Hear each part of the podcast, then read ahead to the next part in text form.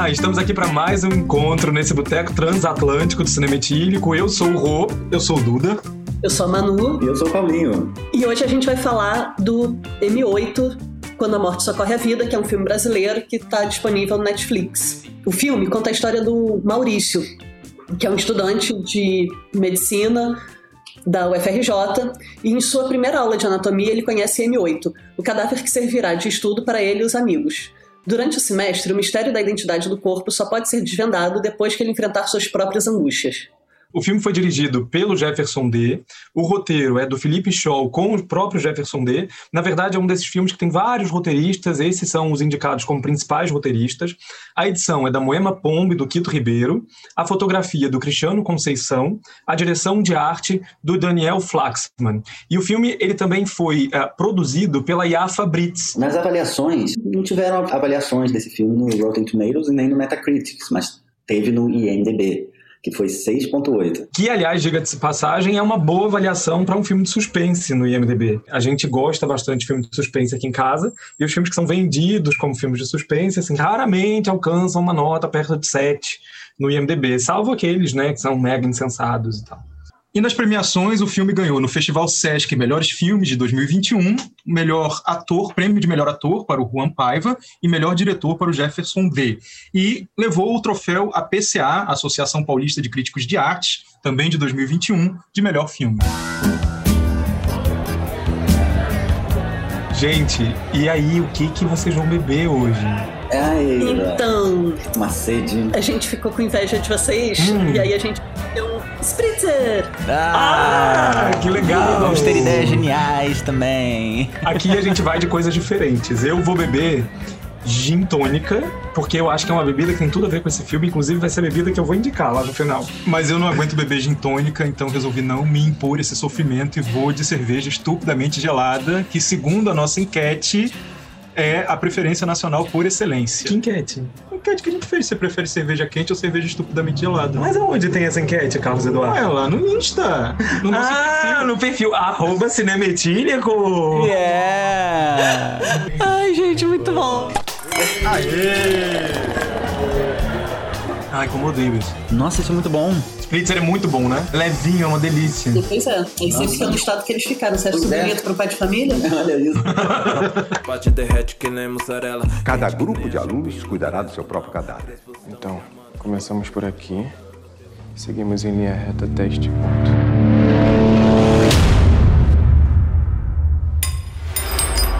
Tá tudo bem aí? Procurando os contatos da família que fez doação de um corpo. Qual deles? O M8. Vocês já se perguntaram sobre a história desses corpos? Às vezes eu me pergunto se eu não tenho mais a ver com esses corpos do que com os meus colegas de turma. E aí, o que vocês acharam do filme? Eita, essa pergunta é complicada. achei o seguinte, o filme, enfim, né, traz questões super importantes, super interessantes, mas a sensação que eu tive é que em alguns momentos ele se apega tanto a essa militância, se apega tanto a essas questões que acho que ele acaba ficando muito didático. E, enfim, por um lado eu entendo que é importante, que talvez ele esteja ampliando esses debates, né? Para grupos que não estejam tão por dentro, me incomodou um pouco, assim, vários momentos me, me fez sair do filme, sabe? Me fez sair da, da história. É, eu achei também importantíssimo o filme, assim, na temática dele é fundamental, eu acho essencial e urgente que se fale, que se façam filmes e que seja muito discutido mesmo, né? Essa questão mesmo do racismo estrutural, né? E também, assim, essa ligação com a ancestralidade, a fé, foi um, um retrato do Brasil bem, bem interessante. Mas eu, eu não sei, sabe quando um filme parece que não se leva a sério? Não é, não é que o diretor não levou o filme a sério, mas é que o, o filme não se leva a sério ele é solto, parece que as pessoas não estão ali inteiras, assim, mergulhadas, os atores estão superficiais. Eu acho, Paulinho, que talvez tenha uma, assim, tem uma questão de direção de elenco. É. Mas, mas também tem, eu acho que me parece muito uma questão de problema de elenco, que é um elenco, desculpa se você gosta de malhação, ouvinte, mas é um elenco meio malhação de primeira leva, sabe assim? Porque eu até acho que ao longo do processo de uma temporada de malhação, os atores melhoram um pouco, porque vão. Mas parece que é um elenco que, que ainda estava aquecendo. Não quero mais saber o que eu ia comentar é que eu concordo parcialmente com vocês, mas eu entendi que o filme é uma espécie de manifesto.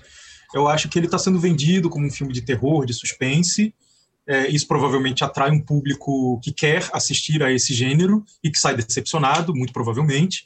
Mas no final das contas, eu acho que ele pretende ser um filme manifesto, que aborda de forma panorâmica diversas questões envolvendo a presença de pessoas negras no Brasil e, e as dificuldades enfrentadas por pessoas negras no Brasil. Eu acho que, sobretudo no fim, isso fica muito claro, sabe? Que a ideia é fazer um filme manifesto. Com essa pegada, ele me convence.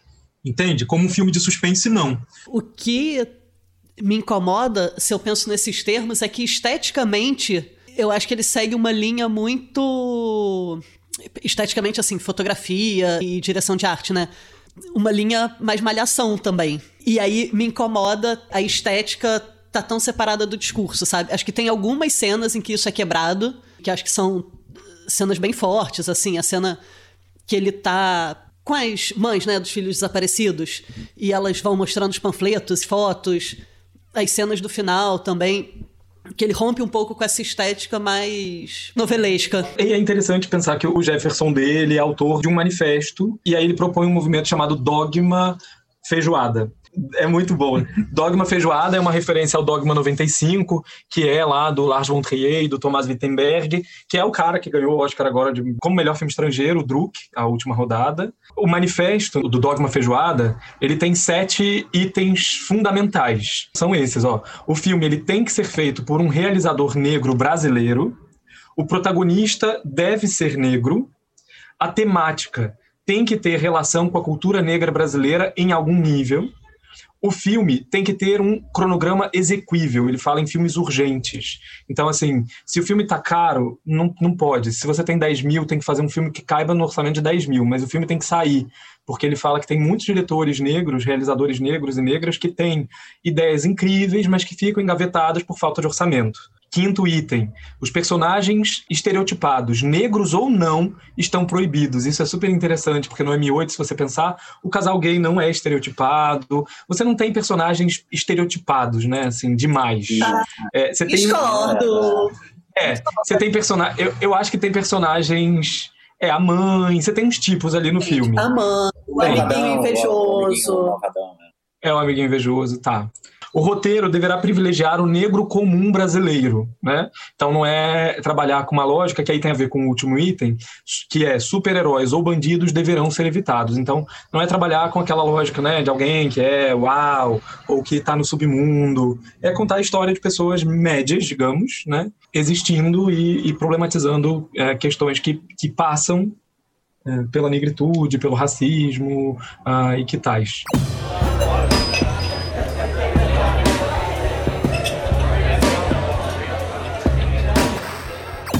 Concordo com, com o que a Manu fala.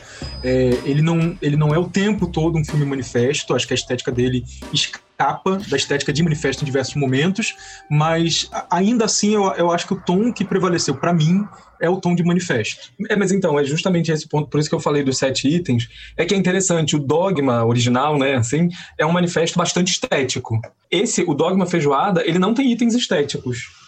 Ele tem itens narrativos e de produção em vários momentos a gente ficava, ah, tem umas cenas muito didáticas, uma fala bem explicativa. E ao mesmo tempo, são várias situações que vão ficando meio como pontas soltas.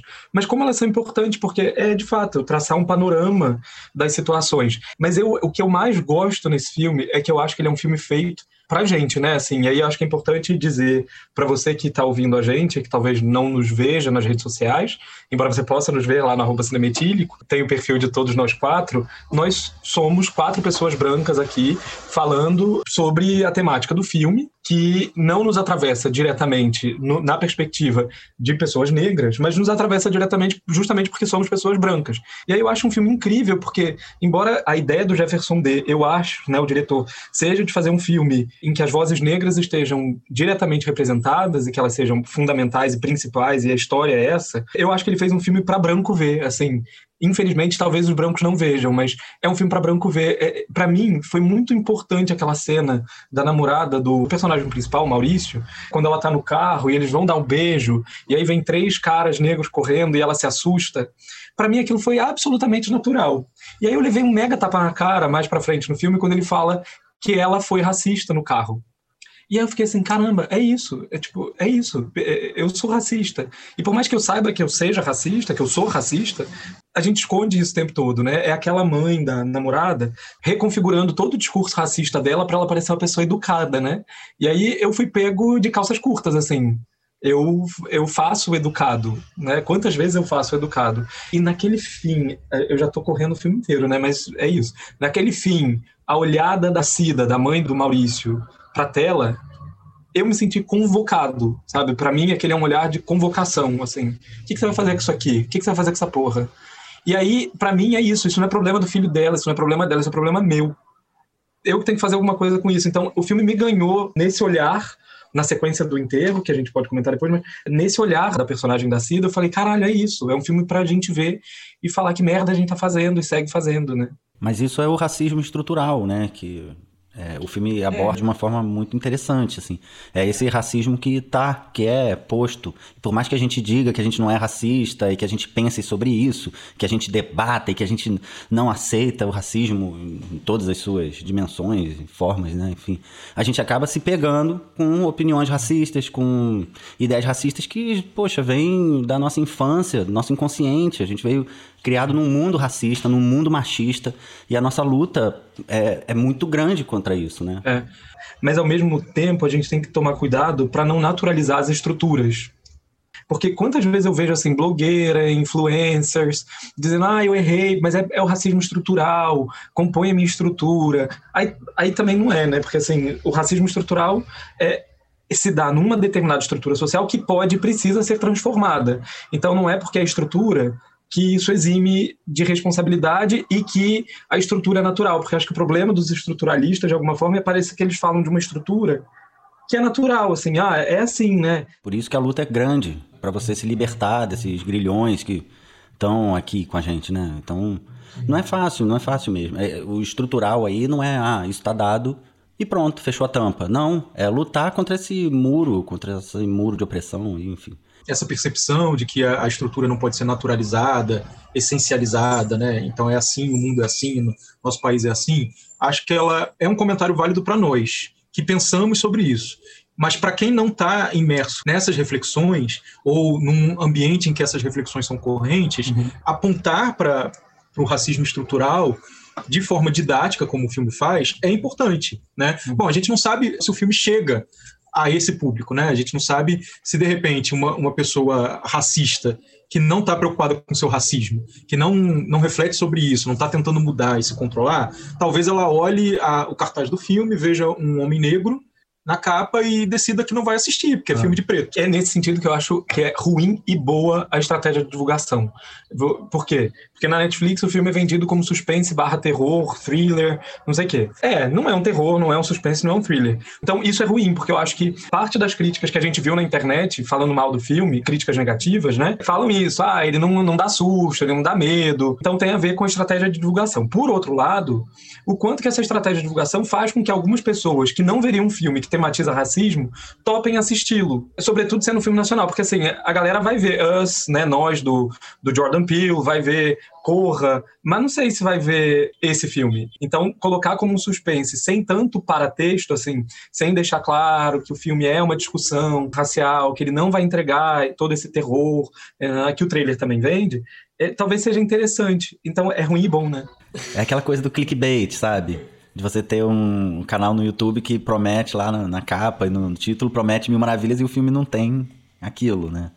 Não é também uma estratégia muito muito legal, né? Não sei. Mas também li uma crítica interessante, eu não saberia dizer isso, tá? Mas eu, eu li uma crítica, eu tô olhando pro Duda e pro Paulinho e pra Manu, porque talvez eles tenham notado, de alguém falando que o filme é muito trabalhado, que a fotografia trabalha muito com chiaro escuro. Eu vi isso, mas eu discordo. Eu até voltei o filme para ver né? Porque eu tive a impressão que vocês falaram aqui, que a Manu falou, que essa estética novelesca e tal. A gente fica com essa impressão. Mas eu voltei ao filme para ver. E não é, me surpreendi. Que você olhando a fotografia, ela não é novelesca. Se você for, pega aí, bota aí no Netflix e vê a imagem, sabe? Ela, ela é um contraste maior do que teria se fosse numa novela mas não chega a ser o chiaro escuro lá dos renascentistas, né? Que é aquela técnica de pintura, que a figura não tem nem uma linha traçando, né? A divisão dela com o cenário, né? Essa divisão se dá pelo contraste radical entre um fundo preto e pessoa iluminada de lado, assim, por exemplo, com outro com a metade da cara preta também misturada com fundo. Isso não tem no filme. Né? O filme não é tão contrastado assim, o roteiro, né? As situações são contrastadas, né? Mas a fotografia não. É impressionante essa ideia novelesca que passa. Porque, poxa, olha, eu boto aqui aleatoriamente em qualquer frame do filme e não é tão novela assim. Talvez seja a junção de tudo, né? Assim, a fotografia com o tom das atuações da maior parte do elenco, com, com, uma direção de arte que é muito marcada. Eu acho que pode ser isso, principalmente a interpretação do elenco e a direção de arte, né? Que, enfim, foi outra coisa que me incomodou no filme, né? Não tem classe média fazendo medicina. Pois é. Tem um cotista e o Só resto, assim, é Manuel Carlos pra cima, né? Mas aquela menina, a namorada, é uma classe média alta, mas que não é milionária que nem é, o amigo. Ah, não é milionário, mas é, é, um senhor apartamento. É um senhor apartamento. É um senhor é, apartamento na Zona Sul. Ah, aquela cobertura na frente de Ipanema ali. Eu quero defender o filme, gente. Me deixa defender. Esse é o meu Nomadland.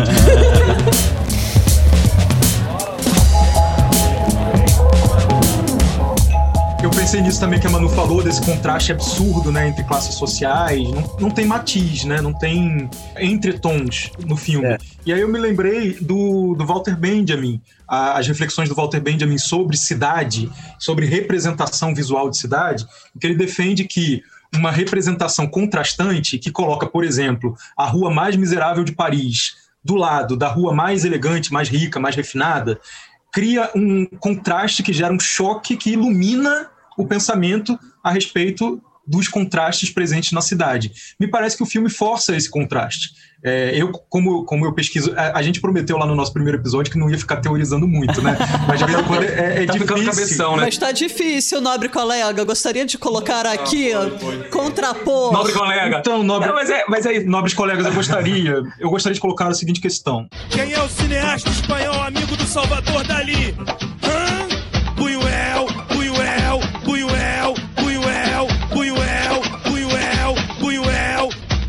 Não, falando sério, eu acho que o filme ele força esse contraste. Como eu tenho um olhar sensibilizado para a representação urbana, que é a temática que eu estudo, quer dizer, uma das temáticas que eu estudo, a que eu estudo mais, digamos assim, eu fiquei muito atento ao Rio, que Rio de Janeiro é esse que aparece. E aí uma coisa que chama atenção logo de cara é que não há nenhum compromisso com uma representação realista da cidade no sentido de, da geolocalização, né? Então, você está no fundão, de repente você já está na, na, Presidente Vargas, de repente você já está na 1 de março, como se fosse no mesmo lugar. O caminho da zona sul para a favela não é muito claro. Você tem quase que esses quadros contrastantes. Por isso que me lembra Walter Benjamin, sabe? É como se você recortasse e colocasse, olha, muito rico, muito pobre.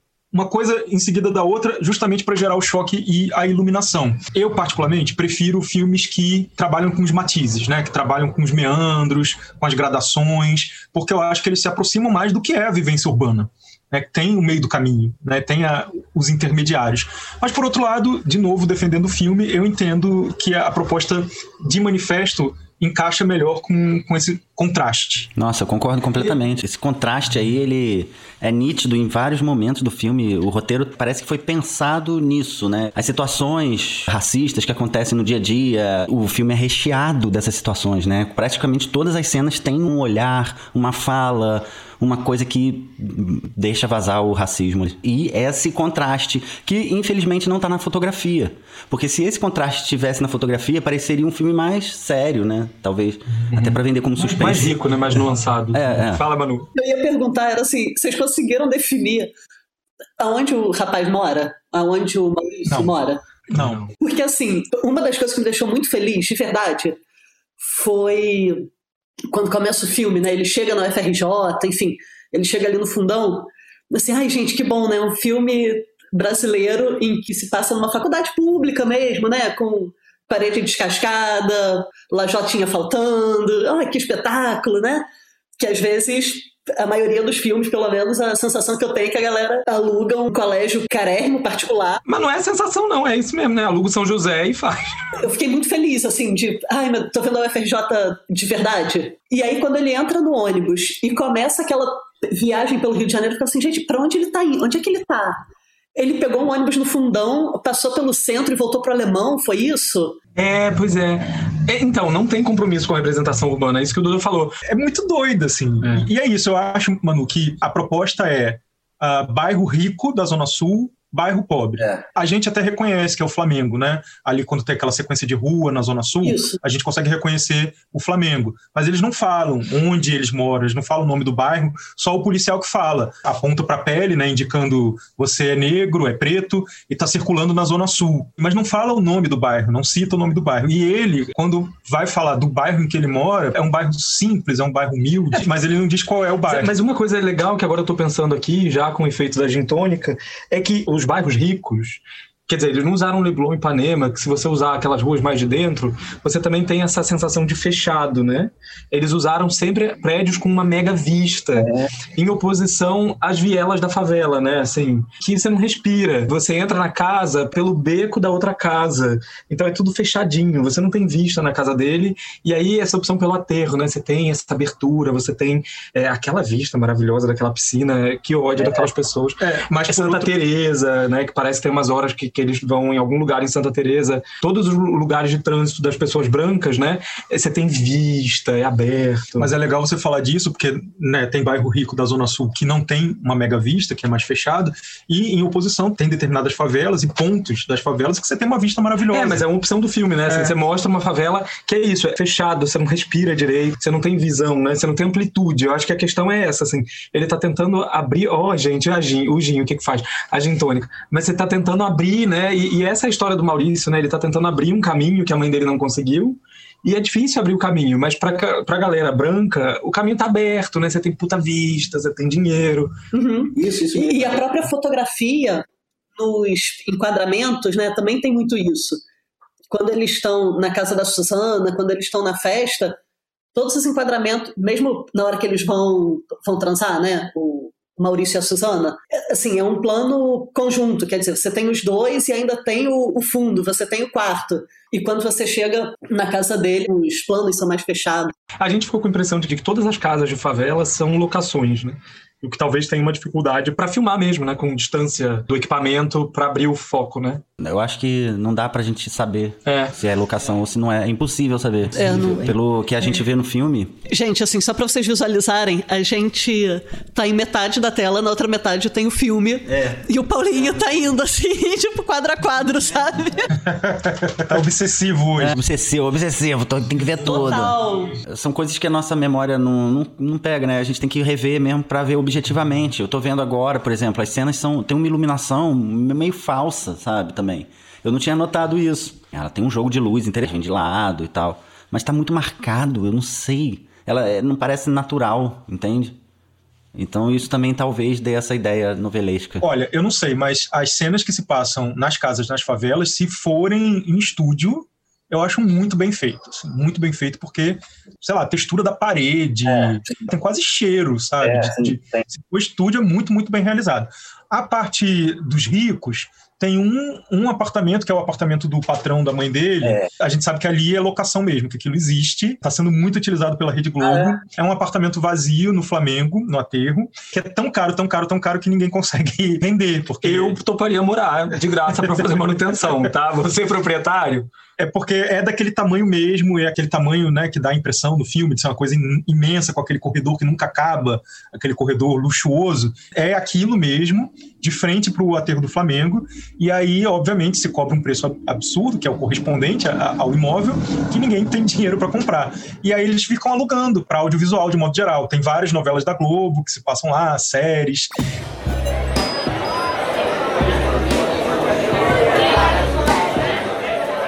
Que é isso, né? Acho que o filme ele consegue um equilíbrio, mas eu consigo concordar também com quem acha que ele é perdido. Perdido no sentido de que ele abre muitas janelas e aí ele não tem tempo de fechar. Mas para mim era isso que ele queria. Concordo com você da questão do manifesto. Então, por exemplo, essa casa, essa mansão, né? Como a cozinha é simples e é o lugar dela. Então, mesmo que aquele Saulo, né, seja um médico bacana, um senhor legal, que recebe uh, o Maurício, que conversa com ele, assim, ele não dá um kit de médico novo, ele dá o dele velhinho. Tudo bem que é um trabalho bonito de memória. Ah, você que vai guardar a minha memória, eu tenho afeto por você, mas pô, dá a memória e dá um novo, né? e o lugar da Cida na casa é lá longe, né? O Maurício pode ficar na sala porque ele é visita. Então, tem muitas sutilezas e eu acho que essas sutilezas são o ponto alto do filme, assim. Não é susto porque não tem, não é medo porque não dá, mas são as sutilezas e também não são os momentos mais rasgadamente manifestos, porque eles são didáticos, eh, na minha visão, por conta de uma direção de atores que não conseguiu fazer com que seja uma atuação mais naturalista, né? E queria comentar, primeiro ver uma boa representação de Umbanda, né, no, no cinema, isso é legal. Yeah. Uma Umbanda bastante brasileira, que não é essa manifestação tão limpa, digamos, de, das raízes africanas, mas também não é um candomblé, então é uma Umbanda bem Misturada. misturada, né, Umbanda com candomblé, mas é uma boa representação. Mas aí a gente fica ali naquela angústia de tá, o que, que vai acontecer, né? Que corpo é esse? Ele vai descobrir a história desse corpo. E no fim, não tem história do corpo, mas esse corpo é todos os filhos É uma representação. desaparecidos. É aquela cena do velório, aquilo ali é um. Do enterro, do né? enterro, né? Aquilo é um negócio, né? É. Assim, é lindíssima aquela cena e é, é de uma força. Eu já vivi, junto com uma família, a situação de ter um filho negro morto pela polícia e de participar do enterro junto, assim, me lembrou muito disso e do quanto várias mães que estavam ali naquele enterro tinham passado pela mesma experiência, né? E podiam consolar aquela mãe. Eu até ali foi um aprendizado, assim, para minha vida profissional, porque teve um momento no, no enterro que eu falei para uma familiar assim: eu entendo, eu entendo a sua dor. Ela disse: não, você não entende. E aí eu entendi que eu não entendia. É isso, né? Eu até falo hoje para pessoas: não fala, entende. Você não entende. Você nunca entende o, lugar do outro mesmo, você não entende. Tudo que o filme tá querendo dizer, eu acho que se amarra naquela cena, né? Se não tem amarração nos outros arcos, ou em cada momento que é problematizado, naquela cena tá tudo amarrado. Todas as cenas de racismo, todas as sutilezas e didatismos estão amarrados ali. Inclusive, assim, eu acho que todos os defeitos do filme são redimidos por essa sequência do enterro. Eu acho que ela paga o ingresso. E a olhada da mãe, né? Da E a- Mariana Nunes. Sim, é, é, a interpretação dela, de um modo geral, acho que é um ponto alto da atriz que interpreta a mãe. E esse desfecho dela, o olhar dela para a câmera é muito bom, mas realmente a sequência do enterro, ela me deu uma rasteira, porque eu estava muito na chave analítica, pensando assim: aham, tá bom, ele tirou, eles tiraram o corpo da UFRJ, e aí levaram lá pro cemitério, e não precisaram apresentar documentação nenhuma, e conseguiram enterrar, aham, aham, tá bom, me engana que eu gosto. E aí, de repente, quando você começa a perceber e entender a lógica da sequência, que ela é uma sequência poética, né, que ela não é para ser realista, cara, aquilo me tirou o chão de uma tal maneira. É, a gente ainda tava meio assim, ah, então é filho da, da mulher mesmo, ele mentiu pra ela que não era. Ah, não, é filho daqueles que foram visitar e depois você... É, tava muito nessa, nessa lógica explicativa, né? Tentando explicar, ou tentando criticar uma ausência de lógica narrativa não sei o quê. E aí é um choque, né? Porque aí você vê aquele caixão passando de mão em mão. E elas falando vários nomes, né? E falando os, os nomes que provavelmente são nomes reais, a gente não confirmou essa informação, mas dá essa impressão né, de que são nomes reais de pessoas, na maioria homens mortos, né, homens negros mortos. Aquilo, para mim, é um desfecho que permite perdoar todos os deslizes do filme, sabe? É tipo, ok, vale a pena você ter sido realizado. É, realmente, você tem razão. É, eu não tinha visto dessa forma, mas é mesmo. Porque quando o funcionário da faculdade entrega a chave para ele no ônibus, né, a partir dali é, é como se fosse um sonho. Já não é mais a realidade, né? O cara não ia entregar a chave, e mesmo ele com a chave, o que, que ele ia fazer com essa chave? Né? Ele teria que passar por toda a segurança da faculdade, teria que tanta confusão, como que ele ia chegar lá com aquela maca, com rodinhas e tudo pra botar. E ele sozinho vai tirar o corpo dali de dentro e botar na, na, na maca. Nada dali faz sentido, né? Então partiu para um realismo fantástico mesmo, para uma representação simbólica que é muito mais forte, né? Que ele não tá falando de um corpo, mas de todos os corpos, né? Sim, e falando de simbolismo, na minha infância a minha família frequentava um centro de Umbanda e eu fui criado na Umbanda com algum diálogo com candomblé. Hoje em dia eu não, não me considero um, um fiel, né, mas continuo tendo muito respeito e admiração e, e gosto de ler e de estudar. E aí, quando eu vi aquela guia que o Maurício utiliza, eu imediatamente lembrei do orixá Obaluaê ou Omulu, mais Omulu, que é a representação dele como velho, que é um orixá relacionado com a morte. Por conta da temática do filme, né, eu vi a guia branca e preta, pensei, tenho quase certeza que é uma guia de Omulu. E, e, de fato, depois, conversando com, com, com, a Renata, minha sobrinha, com a Gisele, minha irmã, mostrei a foto para elas, elas confirmaram. Essa é uma sutileza, uma das poucas sutilezas do filme, que é um filme tão explícito, que gosta de, de ser didático, de apresentar as coisas claramente. Essa é uma sutileza, porque o orixá não aparece, não é falado, não é tematizado, não tem na relação com um banda essa preocupação didática que ele tem nas outras ocasiões, né? principalmente quando está tematizando o racismo. Não é uma câmera fetichista que vai filmar uma sessão de umbanda com requinte para mostrar para quem não conhece ou para explicar. É uma representação subjetiva de quem está ali dentro e sabe, né? É. Então a guia funciona como uma chave para quem é iniciado, para quem sabe. Aí vai olhar aquela guia e vai sacar, tá, estão falando de Omulu que tem a ver com morte. E Omulu é o Baluaê também, né? Omulu é o Baluaê, ele é a representação do Baluaê velho. Né, mas eles são mesmo são dois nomes para o mesmo orixá, mas para manifestações diferentes dele. Ambos são orixás da doença e da cura. Ele é um orixá muito temido porque ele traz a doença, mas ele é muito reverenciado também porque ele traz a cura. Por conta dessa relação dele com as doenças, ele tem uma conexão com a morte e ele é muito relacionado com os cemitérios. Em determinadas tradições, queria deixar claro também que as religiões de matriz afro-brasileira são muito variadas e às vezes dentro de um mesmo lugar, de uma mesma região, você tem mudanças radicais de uma tradição para outra. Então aqui eu estou falando a partir de uma determinada tradição, que é aquela em que eu fui criado, que eu conheço. Pode ser que para outras nações isso não faça o menor sentido e não, não, não, não seja aquela guia represente outra... que aquela guia represente outra coisa, e que a relação de um mulu com um cemitério não seja válida, né? Mas pelo menos numa determinada tradição da Umbanda, o mulu está relacionado com o cemitério. Mas e, e uma coisa para mim que é um outro ponto alto do filme e aí para a direção de arte. A gente já comentou um pouco de todas as categorias, né? Passeando pelo filme, mas é aquele altar da casa da Cida, da casa do Maurício.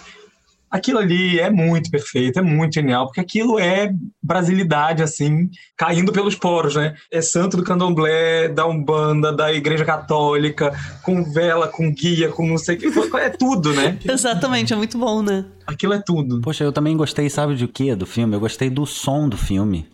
Eu, eu achei muito bem feito o som, a, a, direção de som. Não sei se é porque eu tô mais sensível, porque a gente falou dos Sounds of Metal e tal. É, e aí isso ficou à tona, mas eu, eu notei, cara, o trabalho de som é muito bem feito, assim, muito mesmo. A mixagem de som, as, as ideias, as misturas, os foleys e tal. Me pareceu muito requintado, assim, o trabalho de som. Então, gente, eu acho que a gente foi se empolgando, né? E acabou comentando de eh, tudo um pouco, todas as categorias. Tem alguma que vocês gostariam de falar alguma outra coisa, assim? Ah, então, tem um comentário de som que eu queria fazer. É só porque a gente estava assistindo com legenda. Eu nem lembro por que, que a gente botou legenda, se foi um acidente e tal. É uma legenda pensada para surdos. Ela descreve, é, é, mais do que a reprodução das falas, né? ela descreve todos os sons. E aí eu achei legal que tem vários momentos que aparece música de suspense, música de suspense. E aí eu fiquei pensando no trabalho de quem faz a legenda, ter que identificar, né? E aí lembrei de um filme que toda vez que tinha cena de sexo, a legenda era respiração arfante, respiração arfante. Aí fica assim, gente, como é que você tem que ficar decodificando né, aquele ruído e escrever de uma maneira que não seja chocante? E aí a música de suspense nesse me, me chamou muito a atenção, que é essa tentativa do filme de dialogar com suspense, com terror, que a gente chegou à conclusão de que acaba desandando, né? Mas pelo menos ali na música eles estão tentando, se a gente for confiar na legenda, né? um ponto muito legal que eu achei da música do filme, da trilha sonora, que eles usaram os raps que o personagem ouve o tempo todo. Então, quando ele tira os fones do ouvido, a música para de repente. E quando tem aquelas passagens de cena, ele indo para algum lugar, não sei que ele tá com fone no ouvido, aí vem a música que ele tá ouvindo e tal, mas eu achei bem, bem interessante. Aliás, as letras dos raps são maravilhosas, né? Porque elas contribuem para esse caráter de manifesto do filme. Elas são manifestos também, né? E edição a gente não falou muito Ah, mas disso. o Paulinho ele quer comentar rapidinho. Ah, mentira! Sério? Fala, editor! O Paulinho quer falar de edição? Que bizarro! O que está acontecendo?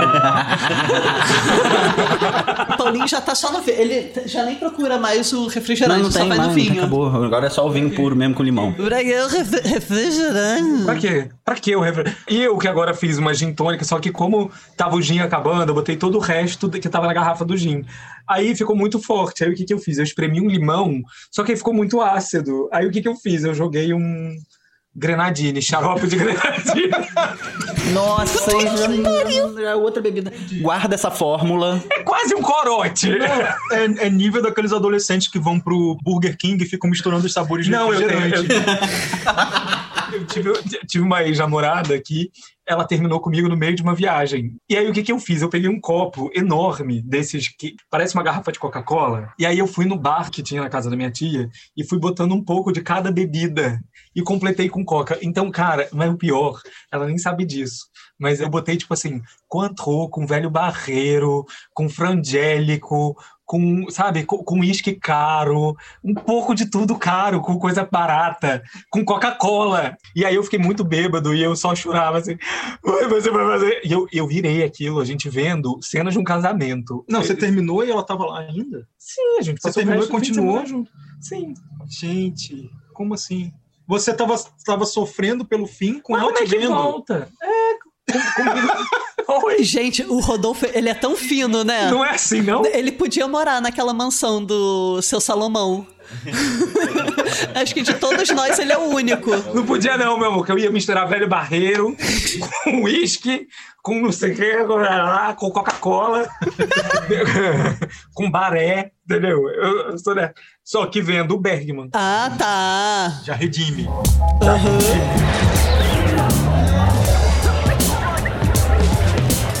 Não, então, a edição, eu achei um ponto, assim, interessante que o diretor, ele também é editor. Ele fez edição, ele trabalhou com edição. Então eu acho que ele já tem essa visão de editor, né? Só que eu achei a edição do filme muito solta. Eu ainda apertaria mais, sabe? Talvez essa coisa dessa interpretação que a gente tá achando muito malhação, várias questões poderiam ter sido resolvidas na edição, até do didatismo e tal. Talvez não, porque isso era um objetivo do diretor, né? Então, na verdade, ele Reforçou isso na edição e não suavizou. Ele teria essa opção lá na ilha de edição. Vamos suavizar isso ou vamos reforçar? Ele escolheu reforçar esse didatismo no filme, né? Então, eu acho que, de repente, a proposta é fazer uma edição que enfatize o didatismo. Mas um ponto que eu me lembrei é a representação da cidade, que a gente comentou, que para nós não funcionou muito bem, né? não deixou a desejar, mas se você pensar para fazer esse recorte de sair do fundão, ir para Presidente Vargas, ir para a Lerge, como se tudo fosse uma coisa só, é, isso exige muito trabalho de edição, né? de cuidado com a edição e tal. Então, é assim, acho que ela é uma edição cuidadosa, mas com objetivos que não nos agradam. Ele é um filme que não se preocupa muito com esses aspectos tão técnicos, eles são corretos, eles são corretos igual uma novela. Eu acho que o mais importante é a tese do filme. Assim, eu acho que é um filme de tese, mas uma tese que é muito palatável, dizer, às vezes até demais, né? Assim, é- exagera na- na- no didatismo da tese, mas o que ele quer é evidenciar um ponto. Para mim, a edição ela é igual a, a todos os outros aspectos, entendeu? É tudo correto, como se a gente estivesse vendo um bom episódio de uma série da Globo. É, e uma coisa que eu fiquei pensando agora, a partir da- do que o Ru estava falando, a fotografia também, que não é genial, né, não, não é emocionante, nada disso, mas é, os enquadramentos são enquadramentos que privilegiam determinadas informações que reforçam a tese do filme. Eu lembro que diversas vezes, quando ele está chegando em casa, que ele está caminhando para a casa dele, aparece o grafite com o rosto da Marielle atrás, diversas vezes, isso é muito insistente.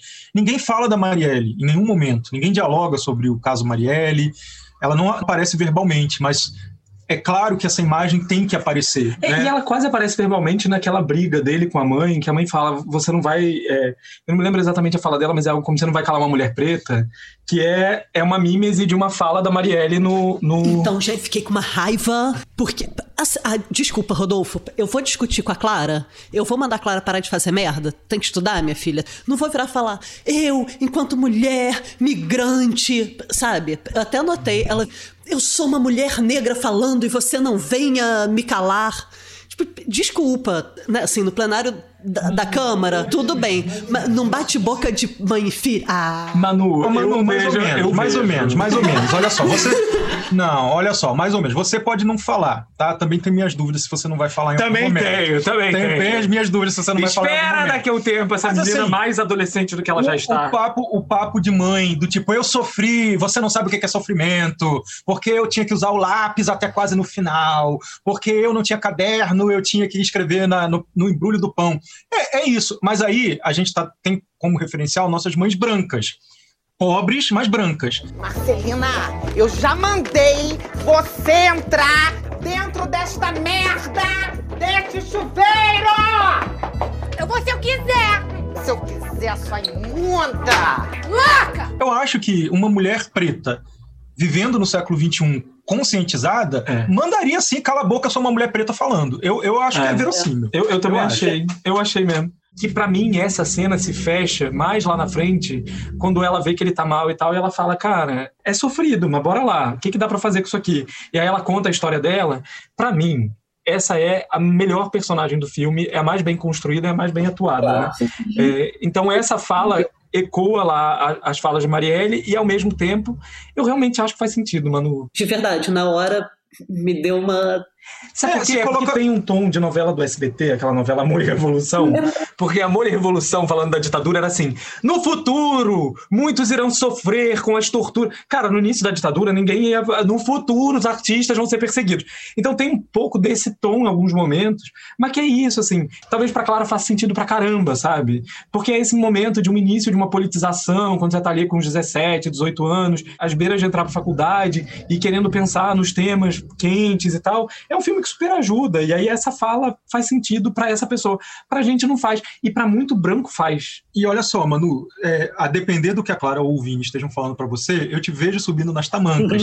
Por exemplo, se eles forem politicamente conservadores, você vai falar que você viajou pra Brasília pra posse do Lula. Você vai falar, cala esta boca porque você está falando com uma mulher que viajou pra Brasília pra posse do Lula. Vai sim, vai. Você vai falar e você vai dar carteirada sim.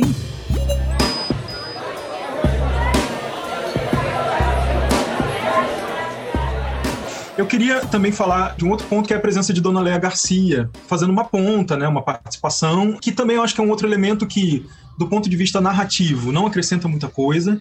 É só uma vizinha simpática que pergunta como ele tá, como é que tá a vida dele, como é que tá a faculdade e tal. Mas é a Dona Léa Garcia. Aí eu acho que isso tem a ver com ancestralidade, isso tem a ver com reverência aos mais velhos, tem a ver com reverência à trajetória dessa atriz, de tudo que ela representa como atriz negra no Brasil. É isso. O personagem dela é só uma senhorinha sentada na cadeira, mas ela, Léa Garcia, tá falando muito. Eu diria assim, você que talvez esteja com preguiça de ver M8, principalmente se você for uma pessoa branca, você que não tá vendo porque tem medo de filme com espírito e tal, senta lá, não vai perder tempo da sua vida. É, isso aí. Eu queria falar uma coisa também sobre a atuação, porque eu critiquei muito a atuação aqui durante esse podcast, né? Hoje parece que eu tava até de mau humor, só falando mal de tudo. Você tá só eu com Nomadland, que ao longo do É, episódio foi- foi mudando de opinião. É, não, não que eu esteja mudando de opinião, é porque eu achei mesmo, na, mesmo quando eu vi o filme, que por mais assim, que seja malhação, a, a atuação do, do Juan Paiva, é, que faz o personagem principal do Maurício, eu gostei da construção do personagem que ele fez. Eu, eu achei interessante, sabe? Ele parecia estar muito à vontade. Ele me transmitiu aquela energia jovem, aquela alegria de, pô, passei na faculdade, tô aqui, esse lugar novo, vida nova, ao mesmo tempo assim meio desajeitado, sabe? Eu, eu me identifiquei com isso. A Mariana Nunes, que faz a personagem da mãe, que é a única atriz que tá inteira ali, que tá mesmo assim de cabeça no filme, no personagem. E eu acho que ela precisava de uma direção, um olhar de fora pra dosar essa energia dela, inclusive dos outros atores, porque ficou fora, ficou enquanto parece que os outros não estavam lá muito Aí estavam fazendo ali a malhação normal, o que eles já sabem fazer. Aí eu acho que a Mariana Nunes estava mesmo assim dando tudo. Eu acho que só precisava de uma direção de atores. Bom, gente, e que bebida é M8 pra vocês? Seguinte. Eu acho que é uma cerveja, mas assim, cerveja de boteco de verdade, sabe? Tipo, Brahma, Antártica, Heineken não. Meu amor, é cerveja de boteco de verdade, é Itaipava, Serpa. Então, Itaipava. Mas o que eu ia falar, tinha um boteco na frente da UERJ que foi o que eu visualizei, assim, na hora de pensar a bebida, que era Itaipava um real. Só quero dizer isso. Isso há quase 30 anos, tá? E que aceitava vale transporte. Deixar a identidade pra pagar no dia seguinte. Mãe, mentira, mãe, eu nunca fiz isso. Deus me livre. É, tá vendo? É, este é o momento que ela vai dar carteirada na Clara. Ela vai falar: Você está falando com uma mulher que pagou cerveja com vale transporte. Você cale sua boca! Isso aqui é autoridade! Não, mas ia falar isso. Acho que é uma cerveja de boteco de verdade num dia quente. Sabe aquela cerveja que você toma assim, ah. Então, pra mim, é, é o extremo oposto desse alívio da cerveja. Por isso eu tô gravando com gin tônica. Não é uma bebida que eu ache agradável. Eu não gosto muito de sabores amargos, mas pra mim o filme é isso, assim. A gin tônica me empolga porque é uma bebida, mas é amargo, sabe? E o filme é isso pra mim. Eu gosto dele. Ele aborda assuntos que são importantes pra mim, assim, que eu tenho me importado muito por pensar. Eu acho que é fundamental que a gente pense e discute, mas é amargo olhar pra isso. Então, é uma gin tônica. Pra mim, é uma pinga com mel, porque é uma das bebidas de Obaluaê e Omulu. Eu acho que é um filme de Obaluaê. Eu acho que é um filme regido por esse orixá, por essa energia da morte que está muito próxima da vida, né? Que não é a morte fim acabou, mas é a morte ajudando os vivos, né? A morte trazendo sabedoria para os vivos. Então, acho que é, é essa a energia do filme. E aí fica a minha homenagem ao orixá Obaluaê Omulu com a pinga com mel. Bonito, Duda. Nossa. Gente, eu não consigo pensar numa bebida. Eu achei essa coisa da Manu, da cerveja ali. Eu achei muito, muito isso, muito clima do filme, né? Essa cervejinha. Inclusive, que é o clima aqui do cinema etílico, né? Como a gente acabou de sair do filme, vamos pro bar pra discutir o filme. É essa energia mesmo do, do bar ali, do, da cerveja barata. É, não sei, acho que eu tô numa semana, tô num momento assim, saudosista, meio nostálgico, mas que o Rô falou, né, o alívio da cerveja, e quer dizer, lógico, não, uma cerveja gelada num dia quente, lógico que tem alívio, mas era muito mais pelo clima do boteco, sabe? É, do que necessariamente pela sensação de, ai, uma cerveja gelada. Mas esse clima de estar ali, todo mundo em pé no, no balcão e. Aquele cheiro de mijo. Ai, que delícia, Ai, que delícia, Ai, que gente. Ai, gente, como é bom beber em casa, não é mesmo? Aquele, assim. E filme, e filme. é, Que filme vocês lembraram assistindo M8? O que que M8 puxou aí? Eu lembrei de um filme que eu comentei aqui com a Manu e ela falou que não tinha nada a ver, mas eu achei que tinha a ver, não sei, enfim, né? Aquela coisa subjetiva, não é verdade? Eu, eu pensei em Bacurau. Por causa dessa relação com a opressão, nesse caso do M8, é um indivíduo contra uma sociedade bizarra, né? No caso do Bacurau, é um coletivo, né, contra uma sociedade bizarra.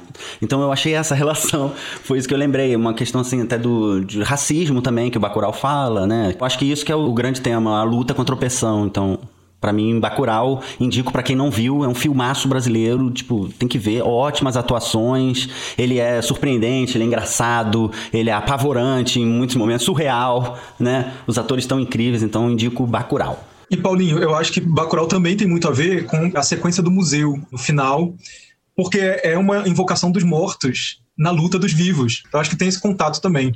Bom, e Bacurau dá pra assistir quem tem telecine e paga aqueles míseros muitos reais, mas quem quiser alugar, dá pra alugar por mais barato, R$ 3,90 na Google Play. Eu vou de Proibido Proibir. Eu gosto muito do Jorge Duran, é, é, um diretor que não tem uma produção muito numerosa, são poucos os filmes dele, mas são filmes que me agradam bastante, sobretudo pelo modo como se relacionam com a cidade. Eu acho que o Proibido Proibir tem esse clima de universidade, conta a história de três universitários, se passa na UFRJ também, se eu não me engano. Sim. Só que, justamente, acho que o Jorge Duran consegue trabalhar a matização da sociedade, os meandros, né, o meio do caminho que é, é, não é privilegiado no, no, M8, que é muito contrastante. E tem uma representação mais linear, digamos, da cidade, né? Assim, os lugares são bem geograficamente situados. Né? Exato. E tem, acho que cada personagem ali no Proibido Proibir tem representa um extrato social, é, um bairro diferente, um olhar diferente sobre a cidade, é o olhar do médico, o olhar da arquiteta, o olhar do cientista social, do sociólogo, antropólogo, enfim. Mas são formações diferentes que possibilitam também olhares diferentes para a cidade. Agora, infelizmente, só tem para assistir, assim, sabe? Nos subterrâneos da internet. É, nas mídias alternativas. Não, não tem nenhum streaming aí. O filme que eu indico, que eu acho que, enfim, né, tem a ver com a temática, é o Mataram Nossos Filhos, da Susana Lira, que fala sobre um massacre ocorrido em Santos. Que inclusive fui eu que fiz. É. Eu editei.